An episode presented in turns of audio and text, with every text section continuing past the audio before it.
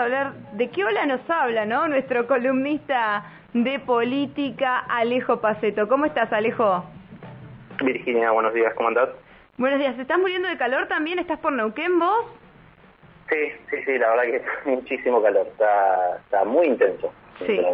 Sí, sí, sí, sí, sí. Bueno, yo decía de qué ola nos vas a hablar porque la política tiene esa cosa, ¿no? Como que empieza a crecer una olita, una olita, una olita y después ya vemos que la cresta de la ola se arma el lío bárbaro, pero siempre hay un comienzo de estas situaciones.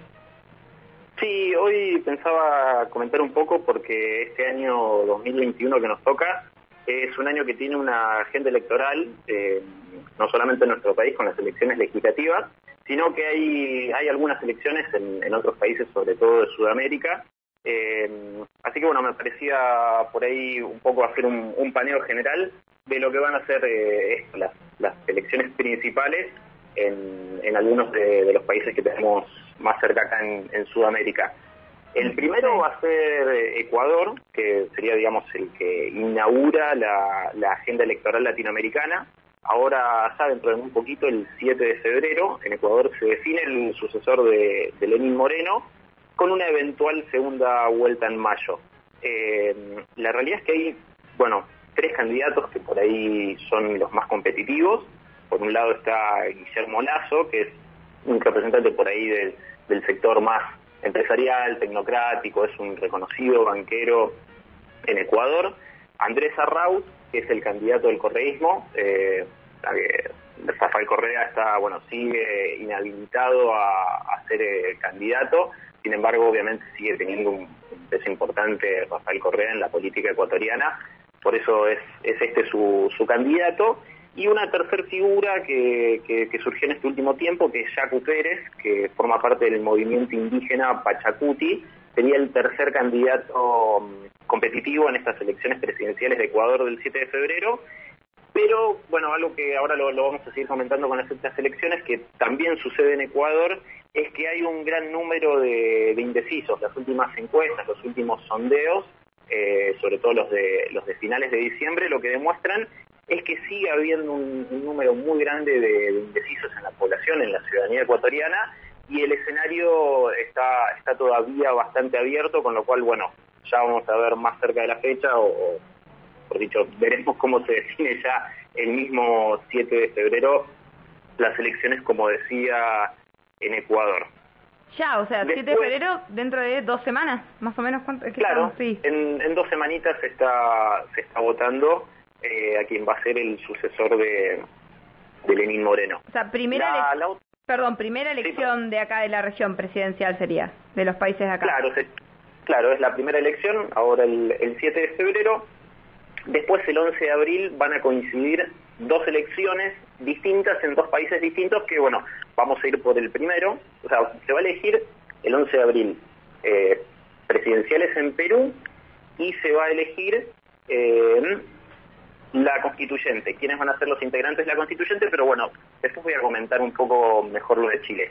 Pero en el caso de, Perú, el 11 de abril van a ser las elecciones eh, tanto presidenciales como legislativas. El sistema peruano, bueno, ha tenido la verdad, fue muy movido eh, Perú en los últimos en los últimos años, sobre todo, bueno, te acordarás, en, noviembre eh, fue la última destitución de un presidente ocurrida en Perú, Martín Vizcarra, eh, que tiene un presidente hoy por hoy interino, que es Francisco Sagasti. Es un sistema, la verdad, que está muy, muy atomizado, el peruano. Hay 24 candidaturas que, están oficializadas y ahí también lo, lo que arrojan los últimos eh, sondeos y encuestas, bueno, es un altísimo rechazo, no solo al Congreso, sino una desconfianza enorme al, al, bueno, al Congreso y al sistema político peruano en su conjunto. Eh, como te decía, si bien hay 24 candidaturas oficializadas, que además, eh, bueno, el, sistema electoral peruano permite que muchas de estas candidaturas se terminen bajando eh, sobre la hora, pero hay algunos, bueno, pocos candidatos que, quizás se destacan. Uno es George Forsyth, que es del partido de derecha, Victoria Nacional, que tiene solamente un 20% de intención de voto, sería quizás un potencial futuro presidente, pero igual te digo, el, nivel de rechazo es muy, muy alto y que tenga solamente el 20% de intención de voto es muy poco. Julio Guzmán, que tiene el, apoyo de, bueno, como decía, Francisco Sagasti, que es el presidente interino, solamente con el 8%, y también con el 8% se van a volver a 7-8%, se vuelven a presentar otras dos candidatas que se presentaron también en las elecciones del 2016, que son eh, Verónica Mendoza, de, la izquierda peruana, y Keiko Fujimori, que casi fue presidenta en el 2016, que bueno, como su apellido lo dice, es la hija de, por lo menos en mi opinión, uno de los peores presidentes que tuvo Latinoamérica, que fue Alberto Fujimori.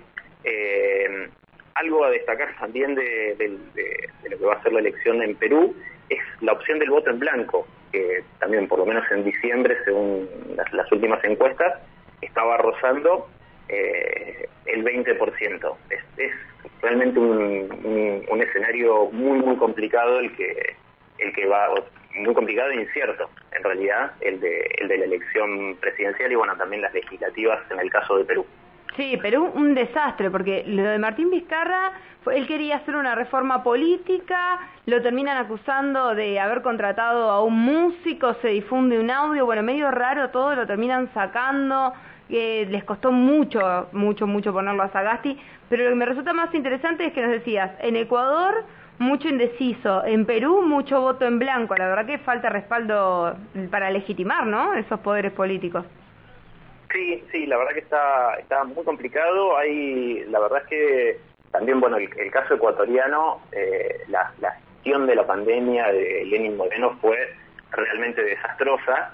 Eh, creo que todos hemos visto las imágenes de, gente muerta en las calles, que no, no, podía llegar a los centros de salud, que estaban eh, totalmente colapsados.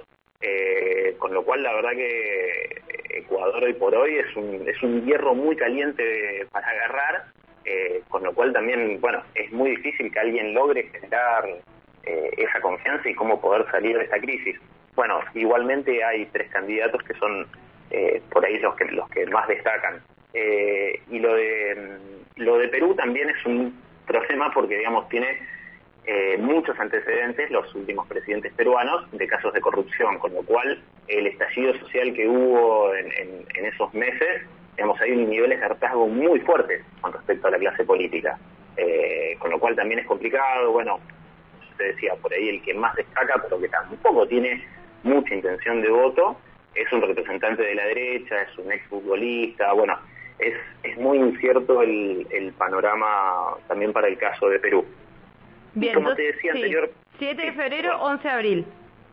7 de febrero, 11 de abril y también el 11 de abril, eh, para el caso de nuestros vecinos eh, de Chile, el calendario electoral, bueno, va a estar mezclado con el proceso constituyente porque el 11 de abril se van a definir efectivamente los 155 constituyentes que van a redactar y dotar de contenido la nueva Carta Magna además en una asamblea que va a tener, eh, la asamblea de esta constituyente, va a tener paridad de género. Ese mismo día, el 11 de abril, también se van a estar eligiendo gobernadores regionales, alcaldes y concejales, con lo cual va a ser un día electoralmente intenso el 11 de abril. Luego, el 4 de julio, van a ser las primarias presidenciales, que, bueno, un poco van a tratar de despejar el escenario de las candidaturas, y finalmente, el 21 de noviembre, sería la, primera, sería no, está confirmada, el 21 de noviembre va a ser la primera, la primera vuelta electoral, junto también con las, con las legislativas, para diciembre está puesta la fecha en el caso de que haya una segunda, una eventual segunda vuelta. El caso chileno también, eh, la verdad que no hay candidaturas fuertes, ningún, ninguno de los candidatos en líneas generales supera el umbral del 20% de, de intención de voto, el electorado está muy disperso, eh, también en Chile. Bueno, los últimos meses, eh, el último tiempo de la gestión de, Piñera, bueno, sabemos ha sido muy conflictivo, la asamblea, digamos, el proceso constituyente también se deriva de lo que fue las, protestas y la movilización social que hubo. Si no me equivoco, porque siempre me confundo ya a esta altura, no recuerdo si 2018 o 2019. 2019. Pero viste que como estamos en inicio de 2021, además me quedé pensando que vos dijiste sería, no, no está mal decir sería, porque con todo lo que nos enseñó la pandemia. Nunca sabemos bien qué va a pasar. Claro, el calendario electoral está puesto. Bueno, uno tiende a creer que eso va a ser inamovible, eh, pero bueno, sí, la verdad que aprendimos después de la pandemia que es, muy difícil planificar con tiempo. Sin embargo, en Chile eh, se destacan dos candidatos, que por un lado es Joaquín Lavín, que, bueno, también representante de la derecha chilena, alcalde actual de Las Condes, y Daniel Jadue, o Jadue, no sé cómo se pronuncia en este caso, que es dirigente del Partido Comunista Chileno y alcalde de la, de la Recoleta, que son dos zonas de, de Santiago de Chile. Ese es, el, en líneas generales, el, el, panorama, digamos, para lo que van a ser las elecciones presidenciales en estos tres países. Pero bueno, también en nuestro caso vamos a tener, digamos, el calendario electoral va a estar marcado por, por las elecciones legislativas.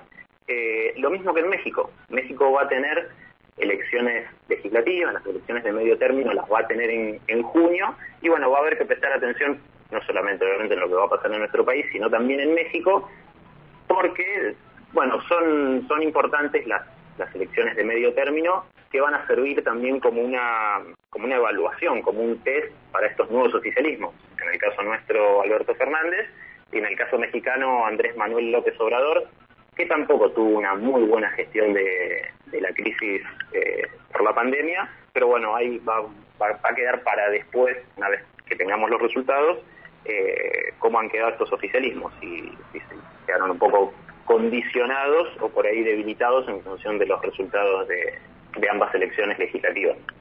Bien, entonces, durante todo el año vamos a ir teniendo elecciones, se va a ir moviendo el mapa político de Latinoamérica, podríamos decirlo así. Sí, sí, sí bueno, creo que como en líneas generales, lo, lo he estado diciendo, es realmente llamativo que no haya en líneas generales candidaturas eh, fuertes o, que bueno, que ya esté como casi por adelantado quién puede ser el eventual ganador, son votos que están muy dispersos, hay eh, mucho enojo, hay mucha desconfianza con los sistemas políticos en los tres países que tienen elecciones presidenciales. Eh, y también otro dato que me parece interesante, que más allá de cómo sean, terminen siendo los, los resultados en cada país, eh, como que siento que un poco terminó, o por el momento digamos, por ahora no hay bloques regionales como supimos tener en otros momentos. Eh, veremos qué pasa después de estas elecciones y por ahí cómo se reconfigura eh, Latinoamérica, quizás un poco ya abandonada en algún futuro la, crisis de la pandemia. Eh, pero bueno, por ahí es, una transición en lo que, bueno, fueron en su momento los bloques regionales más del progresismo, de la centro izquierda, y que después hicieron un giro de casi 180 grados con gobiernos más de centro derecha. Bueno, ahora no estamos teniendo como un periodo de, bloque regional consolidado, fuerte. Bueno, están todavía en las presidencias la calle Pou en Uruguay, eh, Bolsonaro, que también quedó un poco debilitado después de, ahora con la asunción, digamos, de, Joe Biden. Así que, bueno, eso también será para evaluar un poco a futuro cómo, cómo se reconfigura el mapa en Latinoamérica. Claro, me, me, quedé pensando ah, de esto del bloque regional, ¿no? La, los esfuerzos que viene haciendo el gobierno nacional Alberto Fernández con Daniel Scioli como embajador en Brasil para poder restablecer los lazos comerciales con Jair Bolsonaro, porque Bolsonaro dijo que a él el Mercosur no le interesa absolutamente para nada. Y después también está el tema de Venezuela, que tuvo elecciones recientemente y que depende a quién le pregunte si las reconoce o no las reconoce. Estados Unidos sigue reconociendo a Guaidó como el presidente y en cambio, bueno, la, Asamblea Nacional más chavista sigue ahí eh, posicionándose en el poder. Así que con elecciones y sin elecciones también seguimos teniendo por ahí, ¿no? Este arrastre político de las elecciones de, de los otros países también viene siendo como no sé, gravitacionado por Brasil y por Venezuela, que vienen fuertemente eh, polémicos, ¿no? En lo que es política. Y la deslegitimación. Yo me quedo con eso que dijiste. ¿Cómo, perdón? Con la deslegitimación también, de los candidatos sí, sistema.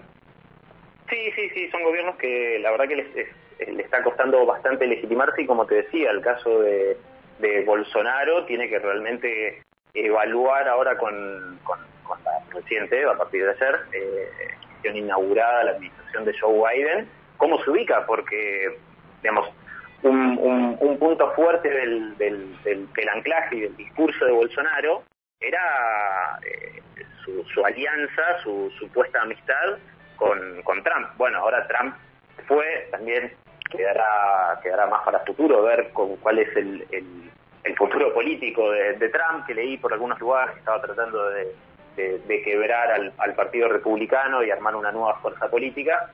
Eh, pero bueno, Bolsonaro queda un poco solo, por decirlo de alguna manera, a nivel a nivel regional. También en su momento, cuando afectaron las gestiones de, Alberto Fernández y de eh, Andrés Manuel López Obrador, se intentó arrancar con el grupo de Puebla, pero bueno, eh, creo que todo quedó suspendido por, la pandemia, así que eh, es lo que decía anteriormente. Veremos a partir de cómo se definen estas elecciones presidenciales y, qué pasa con si habrá algún nuevo bloque regional o, cómo se irán reacomodando los, eh, las alianzas.